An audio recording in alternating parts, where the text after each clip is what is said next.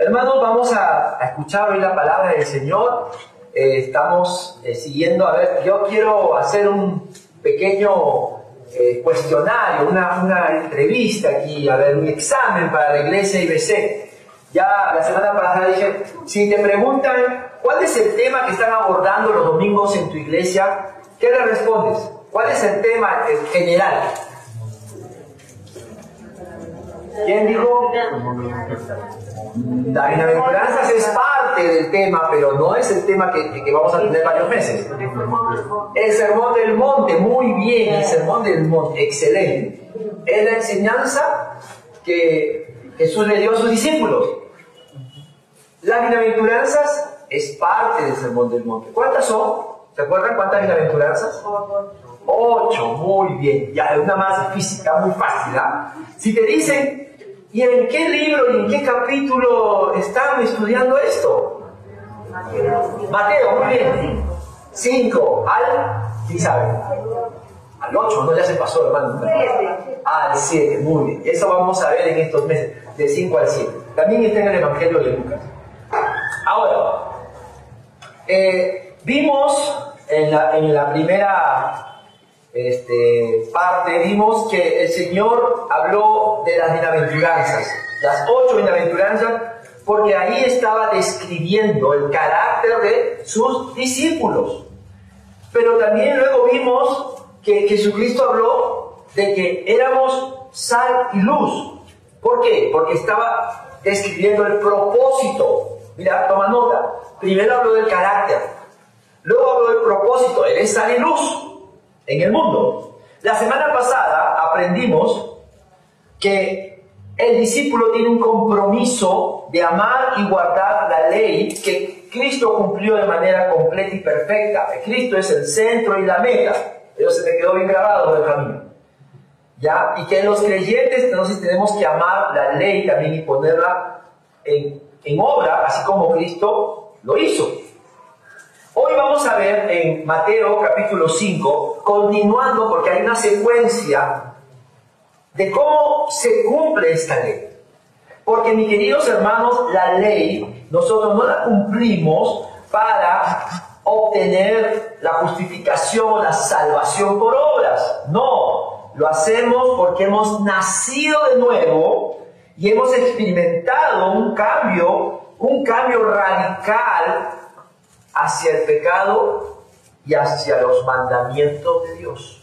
Cuando no éramos creyentes, cuando, eh, como leímos en Efesios, estábamos ajenos a, Dios, a, las cosas de Dios, el pecado nos atraía.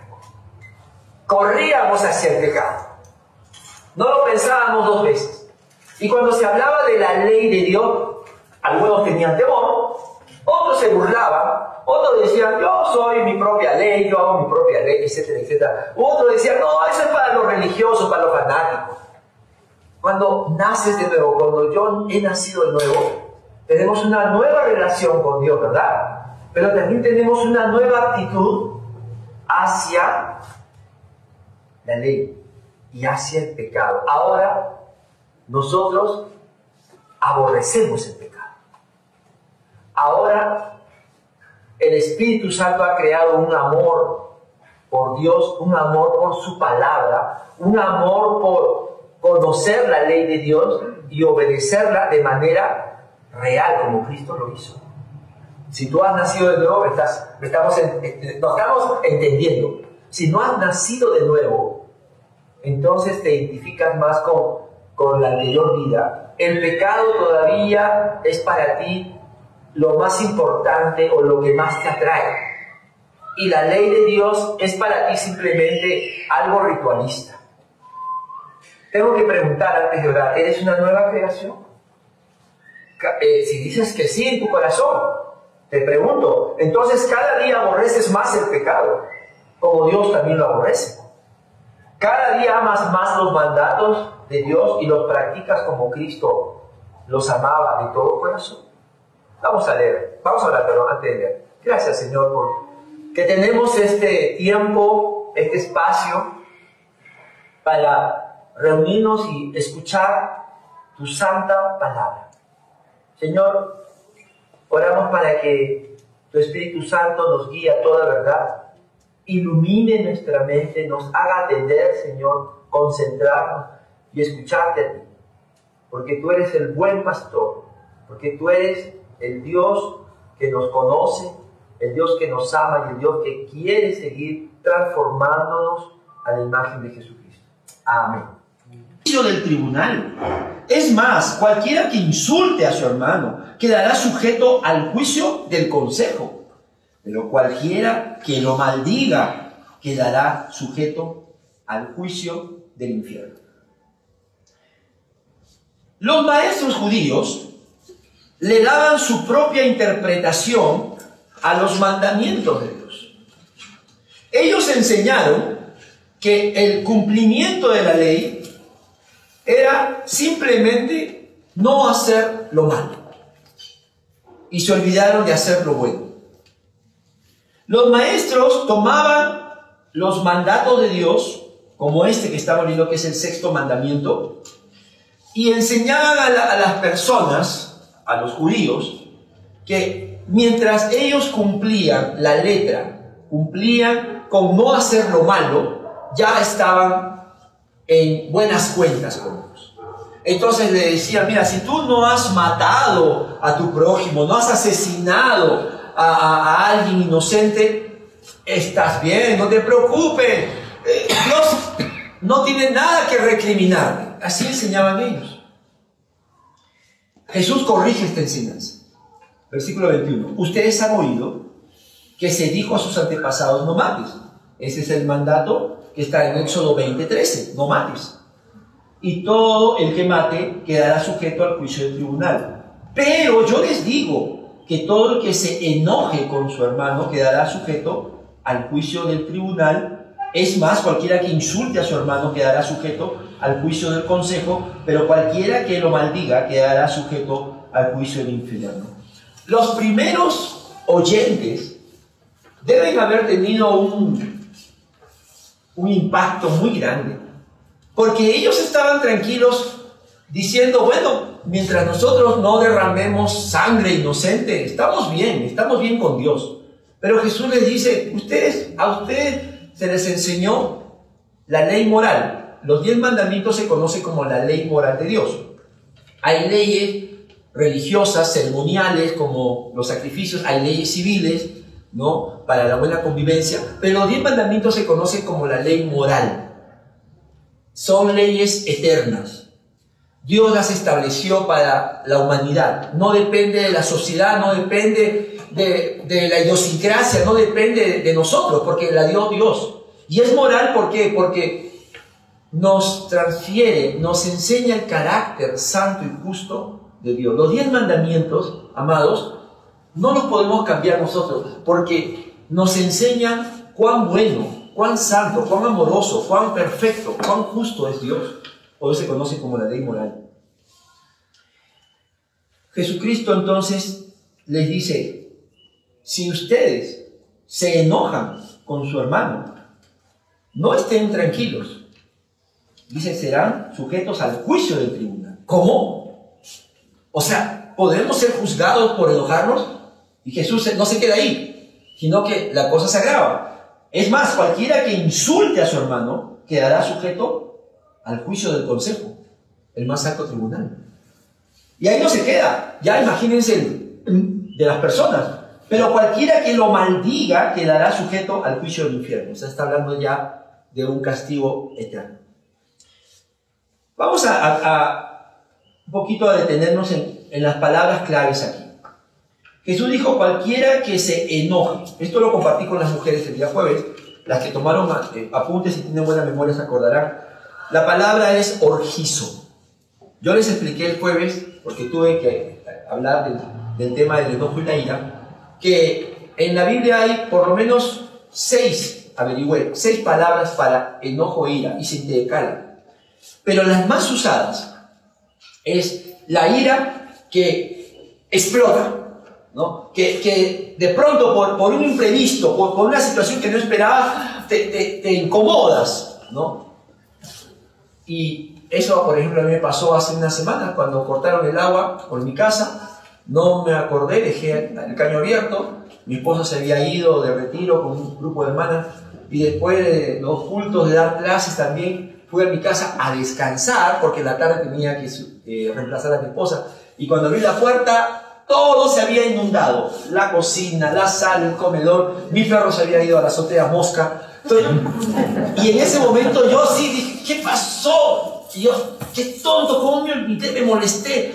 Y, incluso en ese momento dije, ¿por qué? Si tengo que todavía ir a, enseñar, a estar... Ese tipo de, de enojo o ira es una reacción eh, efervescente, ¿no? Ante una circunstancia. Pero Jesús usó la palabra orgizo. Y orgizo es un enojo o ira acumulada. Es ese enojo que tú dices cuando alguien te hace algo, ah, ya, sacas tu libretita. una.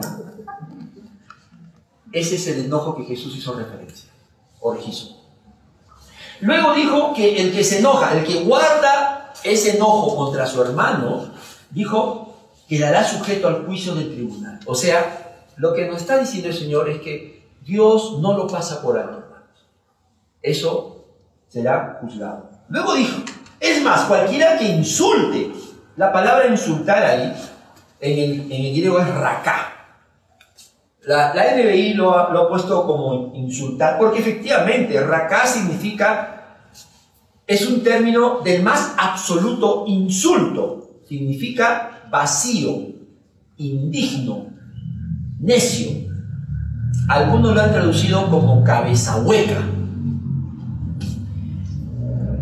Me llamó la atención raká, significa alguien al cual tú consideras ya indigno. O sea, mira cómo ese enojo acumulado hace que tú entonces cuando veas a, a esa persona con la cual no has resuelto el problema, tú la consideras indigna. ¿Indigna de qué? Indigna de tu aprecio, indigna de tu respeto, indigna de tu consideración. La, mira y es más, algunos dicen, hasta eres indigno de que te salude y que te mire. Volteo la mirada, ¿no? Y, me hago como que no existe. Es un insulto. El enojo acumulado va a producir una aversión, una aversión o animadversión, o sea, ¿me entiendes? ¿No? Pero dice Jesús, al que insulte a su hermano quedará sujeto al juicio del consejo. Otra vez, el sentido es el mismo. No, Dios no lo va a pasar por alto. Tercero, pero cualquiera que lo maldiga quedará sujeto al juicio del infierno. Ahí la palabra maldiga de la NBI es moros. Moros significa fatuo, así creo que la tradujo la, Reina Valera. Ignorante, insensato, cabezadura. O sea, de cabeza hueca pasó a cabezadura. ¿Y de cuál es la intención? Porque esto es importante eh, estudiar, los idiomas tienen palabras y tienen intenciones. Ya es despreciar a esa persona.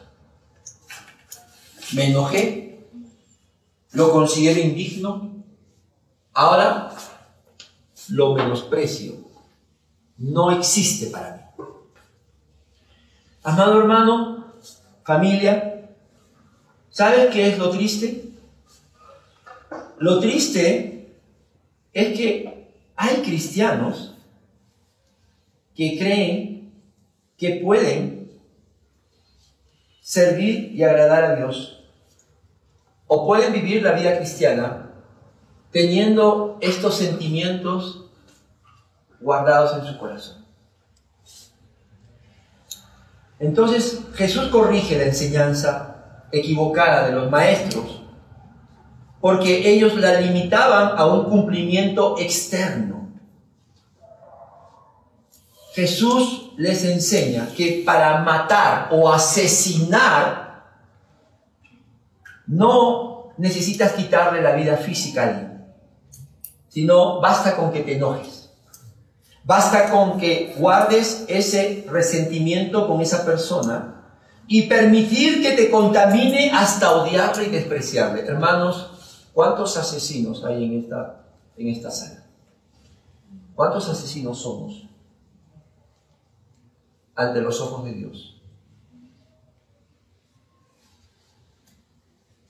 Esto es una actitud interna del corazón, que no siempre se muestra externamente, ¿no? A veces por educación sonreímos, pero en el fondo hemos asesinado a nuestro prójimo, a nuestro familiar o a nuestras autoridades.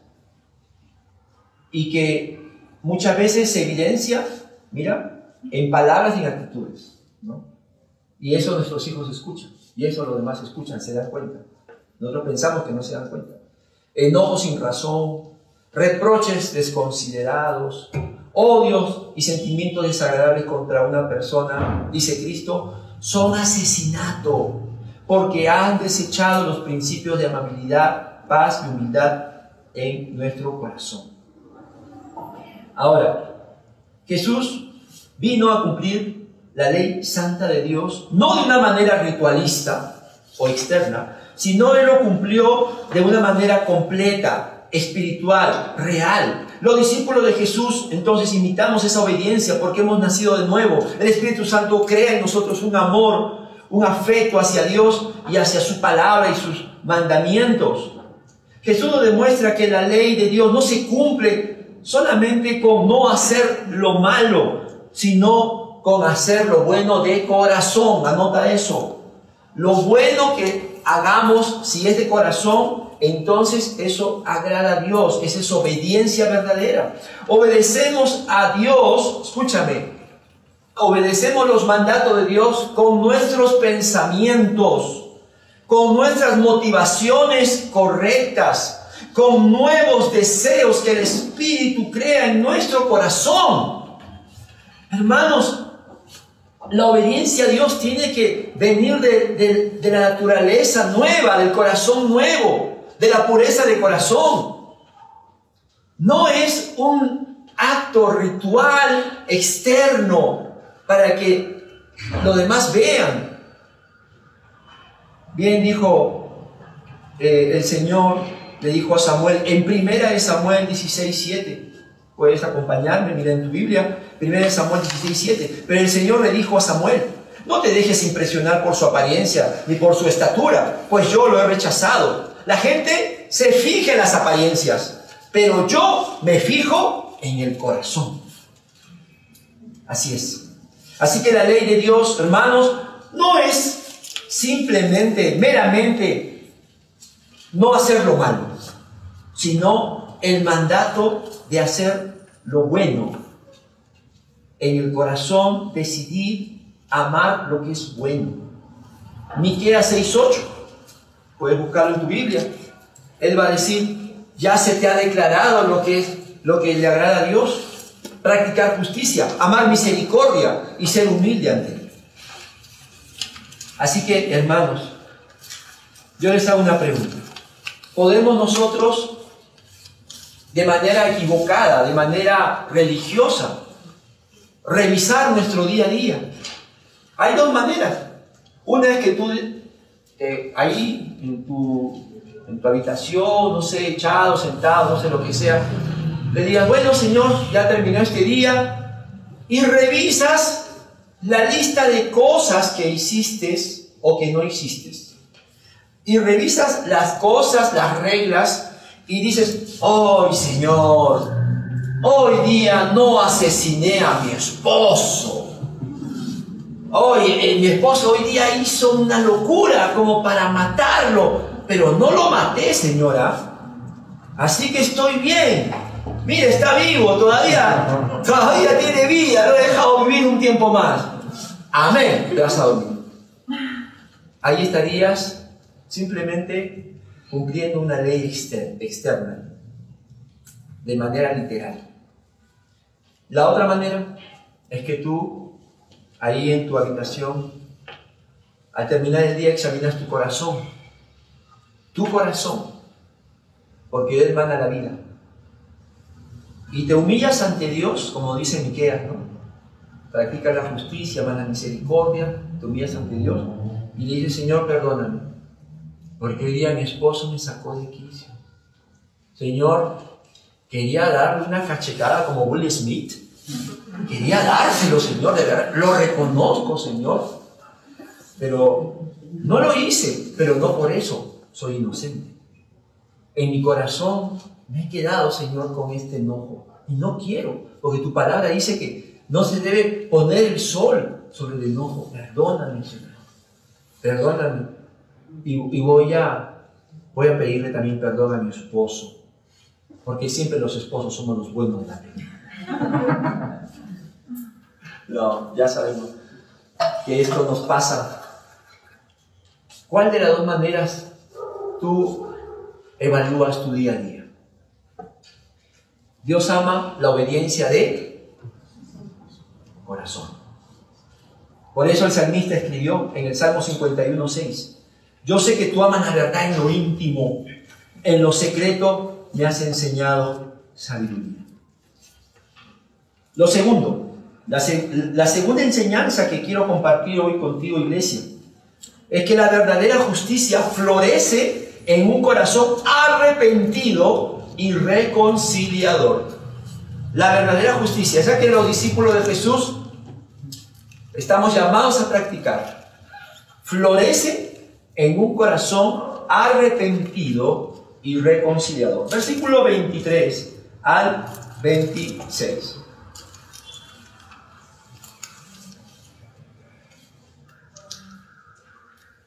Estamos en el Evangelio de Mateo capítulo 5.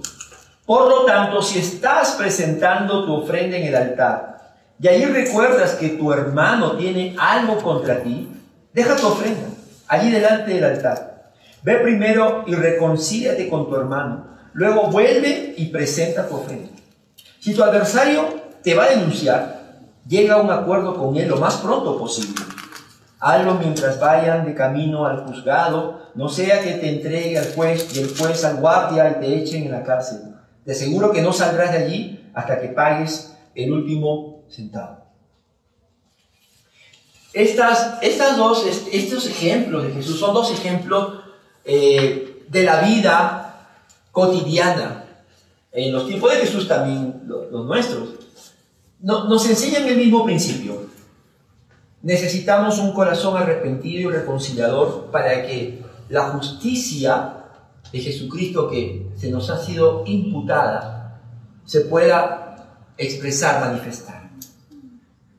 Hermanos, mira el primero, del 23 al 24. Dice que si estás presentando tu ofrenda en el altar y ahí te acuerdas que tu hermano tiene algo contra ti, deja tu ofrenda delante del altar y ve y reconcilia.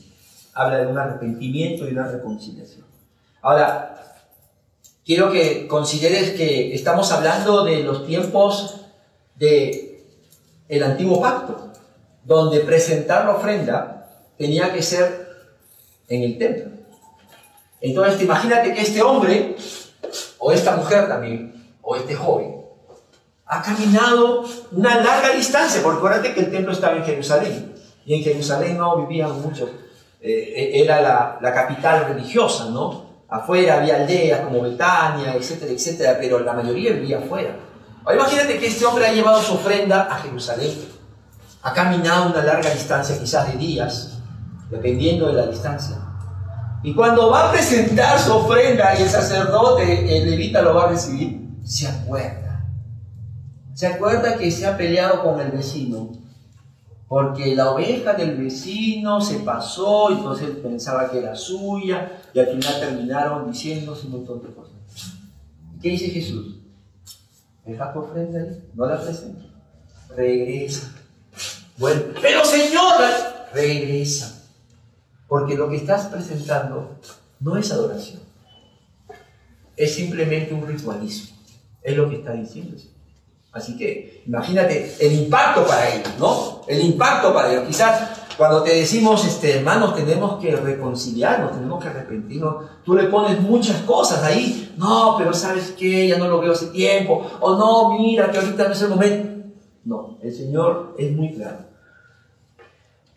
Si estás presentando tu ofrenda en el altar y ahí te acuerdas que tu hermano tiene algo contra ti, deja tu ofrenda allí delante del Señor. Ve primero Ve, o sea, esto es prioridad. Ve primero y reconcíliate con tu hermano. Y luego vuelve y presenta tu fe. Tristemente todavía hay cristianos que piensan que pueden dar su ofrenda al Señor, ofrenda material, ofrenda diezmo, o pueden servir al Señor, que está bien nuestra ofrenda de vida al Señor, pero con sus malos pensamientos, con su enojo contra su hermano, contra malas actitudes, contra no solamente familia, que siempre es el primer, eh, digamos, espectro, incluso con los gobernantes. Hoy más que nunca nuestro país está dividido, ¿verdad? Tremendo, no, no, se esperaba este tipo de, de reacción de la gente. Quizás para algunos está justificado, pero los discípulos de Jesús no podemos guardar enojo, no podemos guardar e, e, ese menosprecio que hemos dicho, cabeza hueca, cabeza dura, ¿no? ¿Y sabes cómo se nota? ¿Tú crees que no se nota? Se nota en la manera como hablas, cómo te diriges a, a estas personas, lo que escribes. Imagínate lo peor todavía, ¿no? Que hay cristianos que dicen que están compensando. Bueno, Señor, tú sabes que yo tengo mi carácter, tú sabes que yo soy así, gente y figura hasta la sepultura. Y, y si Él no viene y me pide perdón, ya no es mi culpa. ¿Qué dijo Jesús? ¿Quién tiene que ir? Tú tienes que ir. ¿Por qué yo, Señor? Porque yo dejé mi trono de gloria por ti. Porque yo dejé la gloria divina para ponerme en tu piel y para tomar y cargar la cruz que tú debiste haber cargado. Y lo que has recibido de gracia, dalo de gracia. ¡Wow! ¡Qué responsabilidad, ¿verdad? Tú sabes que uno de los rasgos de la madurez es la responsabilidad a los 12 años, el bar mitzvah en varones. ¿Sabes qué significaba? Esa ceremonia que Jesús también tuvo como buen judío, era a los 12 años, tú ya eres responsable ante Dios. Mira, 12 años, ¿ah? Así que lo que tú hagas, tú conoces la ley, porque yo tenía que recitar la ley. Tenía versículos que aprender de memoria. Entonces ya conoces la ley, tú eres responsable. Hoy el Señor está diciendo, estás escuchando la palabra del Señor. Ahora tú eres responsable. Si quieres te quedas como estás o si quieres vas y buscas a tu hermano y te reconcilias. La segunda, el segundo ejemplo, versículo 25 y 26. Si tu adversario te va a denunciar, llega a un acuerdo con él lo más pronto posible. Hazlo mientras vayan de camino al juzgado, no sea que te entregue al juez y el juez al guardia y te echen en la cárcel. Te aseguro que no saldrás de allí hasta que pagues el último centavo. Aquí hay la idea de dos que tienen su propia posición, ninguno de los dos eh, quiere dar su brazo a torcer, entonces están yendo, vamos a, que un juez nos ayude. Sí, porque yo no, yo no voy a permitir que tú me, robes la oveja, qué sé yo, ¿no? En el tiempo de Jesús eran los problemas que había entre vecinos. Y mira, están caminando, dice. Piensa en las consecuencias. Piensa en las consecuencias. Hermanos, el diablo nunca va a querer que pensemos en las consecuencias. El diablo va a querer que nuestro orgullo nos domine, que nos victimicemos, la carne, la naturaleza humana, porque no hay que echarle la culpa todo al diablo, va, a querer que, que tú siempre estés así. No, solamente fija tu mirada y tu recuerdo en lo que sentiste, en lo que sufriste, en desagrado. El Señor dice, ¿puedes pensar en las consecuencias? Puede ser que el juez diga, tú no tienes la razón. Y vas a ir finalmente a la cárcel. Y el Señor habla de un castigo que va a ser mayor de lo que imaginaba, porque dice, no saldrás de ahí hasta que pagues el último centavo. Amados hermanos, Jesús les aclara a sus discípulos que antes de presentar una ofrenda a Dios, que antes de querer venir a reclamar justicia, tenemos que dejar que el Señor nos examine. ¿Cómo está nuestro corazón? ¿Cómo está eso que dijo Miqueas 6:8? ¿Cómo estamos practicando la justicia? ¿Estamos amando misericordia? ¿Estamos humillándonos? Porque sabes qué? Eso lo hizo Jesucristo. Esto que estamos leyendo suena a una valla alta, ¿verdad? Y así lo es porque la ley es santa como lo es nuestro Señor. Pero Cristo lo cumplió. Y nosotros ya no vivimos, sino Cristo vive en nosotros. Y mientras yo leía esto, decía, Señor, pero, wow, es tan, para el ser humano esto es tan difícil. Pero recordé que nuestro Señor Jesucristo, por ejemplo, a sus discípulos, ¿no? Que el discípulo que lo traicionó le lavó los pies. Perdón, al discípulo que lo negó le lavó los pies, pero al que lo traicionó le dijo amigo. Y en la cruz, él oró y dijo, Padre, perdona, perdona a todas estas personas, no saben lo que hacen.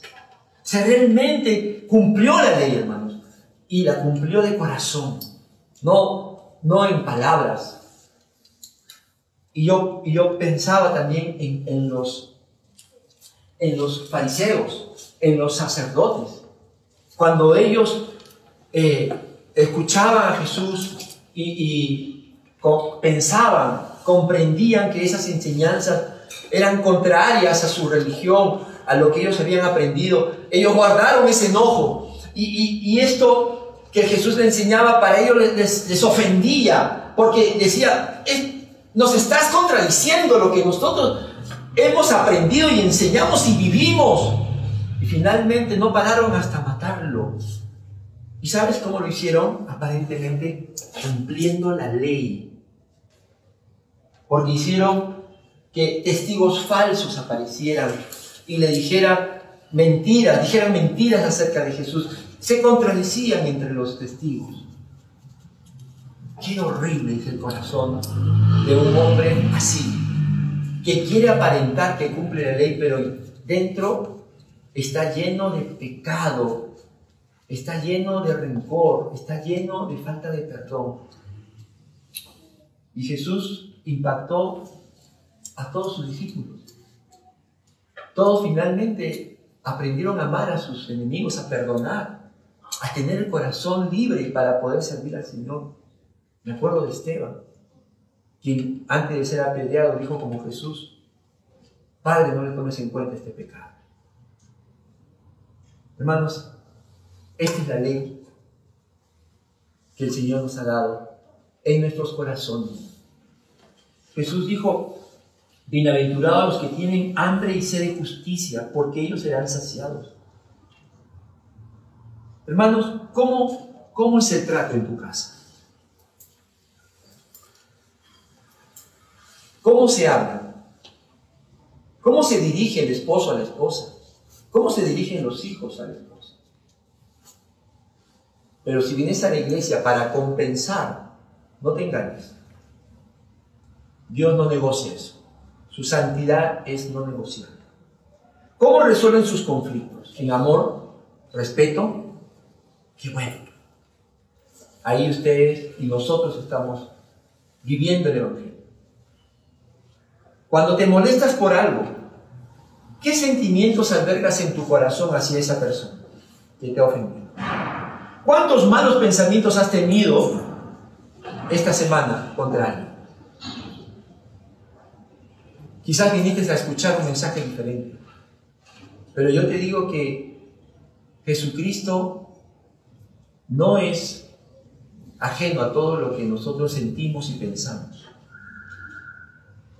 ¿Cuántas palabras ofensivas has dicho esta semana contra familiares, hermanos, autoridades de religión? Estos son sentimientos o actitudes que nos destruyen moralmente porque asesinan a otros en nuestro corazón ante la ley santa y pura, estamos manchados de sangre inocente. Tú digas, pero me ofendió. Recuerda que Cristo murió por esa persona también.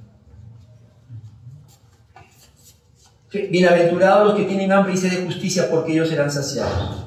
Hermanos, ¿qué excusa le vamos a presentar al Señor ahora que ya hemos escuchado su palabra? Hermanos, les digo en amor, todos hemos violado este mandamiento. Amén. Todos hemos violado este mandamiento. Me estoy incluyendo. porque me he enojado, porque en algún momento hemos guardado resentimiento y en algún momento quizás hemos menospreciado a alguien. Pero el Señor, dice Efesios 2, me encanta esa frase, es rico en misericordia. Y te da hoy la oportunidad de que te revista de su, de su justicia. Acógete a Cristo. Acógete a su justicia, que es perfecta y que te es contada como tuya cuando tú confías en Él y en su obra redentora. Si confías que Jesucristo llevó la sentencia de tus innumerables injusticias y pides que Él te sacie de esa justicia, que te haga justo como Él es, no, no solo legalmente, sino en la nueva naturaleza, en la nueva forma de pensar, de ser, de actuar que tenemos como discípulos de Jesús. Entonces podemos mostrar amor al prójimo en lugar de desprecio y odio. Y hermanos, yo quiero terminar dándote este, este desafío. Ya somos ahora responsables ante Dios. Hemos escuchado la palabra. Y quizás en casa hay alguien al cual tienes tú que buscar para reconciliarte con Él. O quizás acá en la iglesia, no lo sé, puede ser.